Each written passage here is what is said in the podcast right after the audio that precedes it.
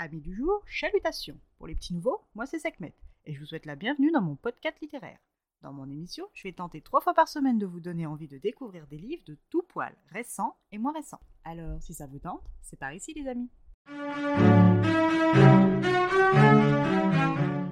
Aujourd'hui, je vais vous présenter le premier tome de la trilogie de Jim Fergus, Mille femmes blanches, aux éditions Pocket. Dans ce roman, nous rencontrons Miss May Dodd, une jeune femme avant-gardiste au tempérament de feu et à la volonté d'acier.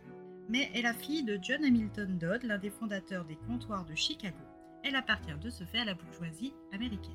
Elle était éduquée et instruite de façon à faire d'elle une bonne et docile épouse, mais met tombe amoureuse de Harry Ames, l'un des contremaîtres de son père. Et une chose en entraînant une autre, May tombe enceinte. Le secret de leur liaison ne pouvant Harry la demande en mariage, mais Mère refuse. Elle accepte néanmoins de s'installer avec lui et leur fille Hortense en dehors des liens maritaux. Ce qui, je peux vous le garantir, n'a pas été sans commentaire de la part de sa famille, mais aussi de la société dans son intégralité. N'oublions pas que nous sommes dans les années 1870 et qu'un tel comportement n'est pas ami de bonne grâce. Mais n'en a que faire des colibés et des brimades, ce qu'elle veut c'est vivre sa vie comme elle l'entend, sans se préoccuper des normes sociétales de son temps. Mais il n'écoute que son cœur. Elle s'installe donc avec Harry et leur fille et commence sa nouvelle vie travailleuse dans une usine alimentaire contre toute probabilité, mais apprécie sa nouvelle vie, moins oisive que celle initialement prévue par sa naissance. C'est durant ces années harassantes mais épanouissantes pour May, précisons-le, qu'elle donne naissance à son second enfant, William. Avec l'arrivée du petit William, May voit son ménage se dégrader. Harry rentre de plus en plus tard, de plus en plus ivre et de moins en moins fidèle. Ce que May ignore, c'est que sa famille, qu'elle continue de fréquenter pour le bien de ses enfants, et cela malgré l'hostilité larvée de celle-ci, fait subir toutes sortes de pressions à Harry. Ce dernier n'étant pas aussi solide mentalement que May, il sombre dans l'alcool, le jeu et les femmes, laissant May seule avec les enfants et les dettes. May est forte, et la situation, si ennuyeuse soit-elle, ne lui ôte pas sa combativité. Pour ses enfants, elle est prête à tous les sacrifices et n'a pas peur de devoir redoubler d'efforts pour compenser les manquements de leur père. Un soir, où Harry est comme toujours absent, la vie de May va basculer. Des hommes, qu'elle reconnaît comme étant des employés de son père, font irruption chez elle, lui retire ses enfants et la traîne de force dans un asile d'aliénés que son père a préalablement choisi pour elle, avec pour motif d'admission dépravation sexuelle. S'ensuit pour May des jours et des nuits d'enfer articulés de sévices, de privations et d'humiliations de tout genre. Dans ce tunnel sans lumière, May garde comme moteur de vie ses deux amours, Hortense et William, qu'elle espère revoir et récupérer. Dans cet asile, dirigé par le complice de son père, le docteur Kaiser, elle fait la rencontre de Martha, la secrétaire de l'établissement.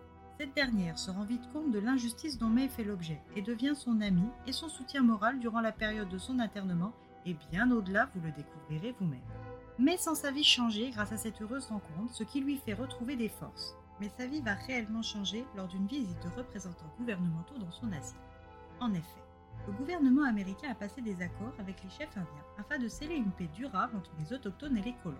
Et pour cimenter cet accord, le gouvernement américain doit mener à bien une très secrète mission appelée Femmes blanches pour Indiens, dite FBI. Oui, je sais, FBI. Ces femmes doivent être volontaires, en capacité de se reproduire et redevables à l'État de préférence.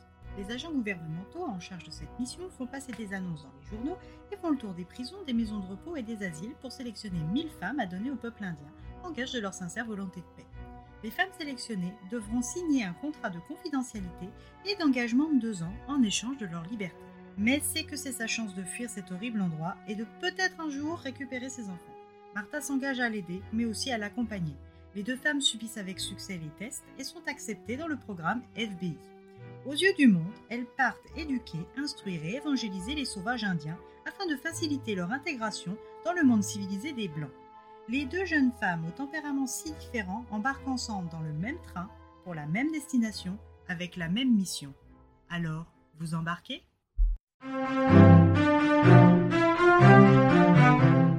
Ce premier tome est une véritable révélation pour moi.